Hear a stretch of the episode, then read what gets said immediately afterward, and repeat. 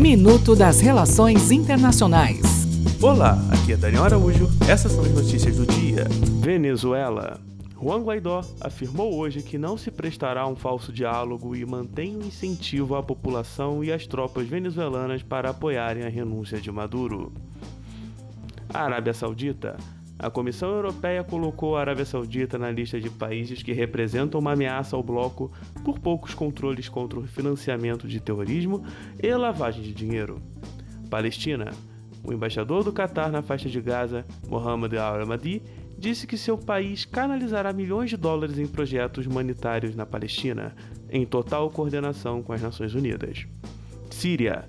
Comandante das Forças Democráticas da Síria, Maslon Kobani, declarou que dentro de um mês seu grupo, com maioria curda, irá tomar o último território sírio sob controle do grupo terrorista Estado Islâmico.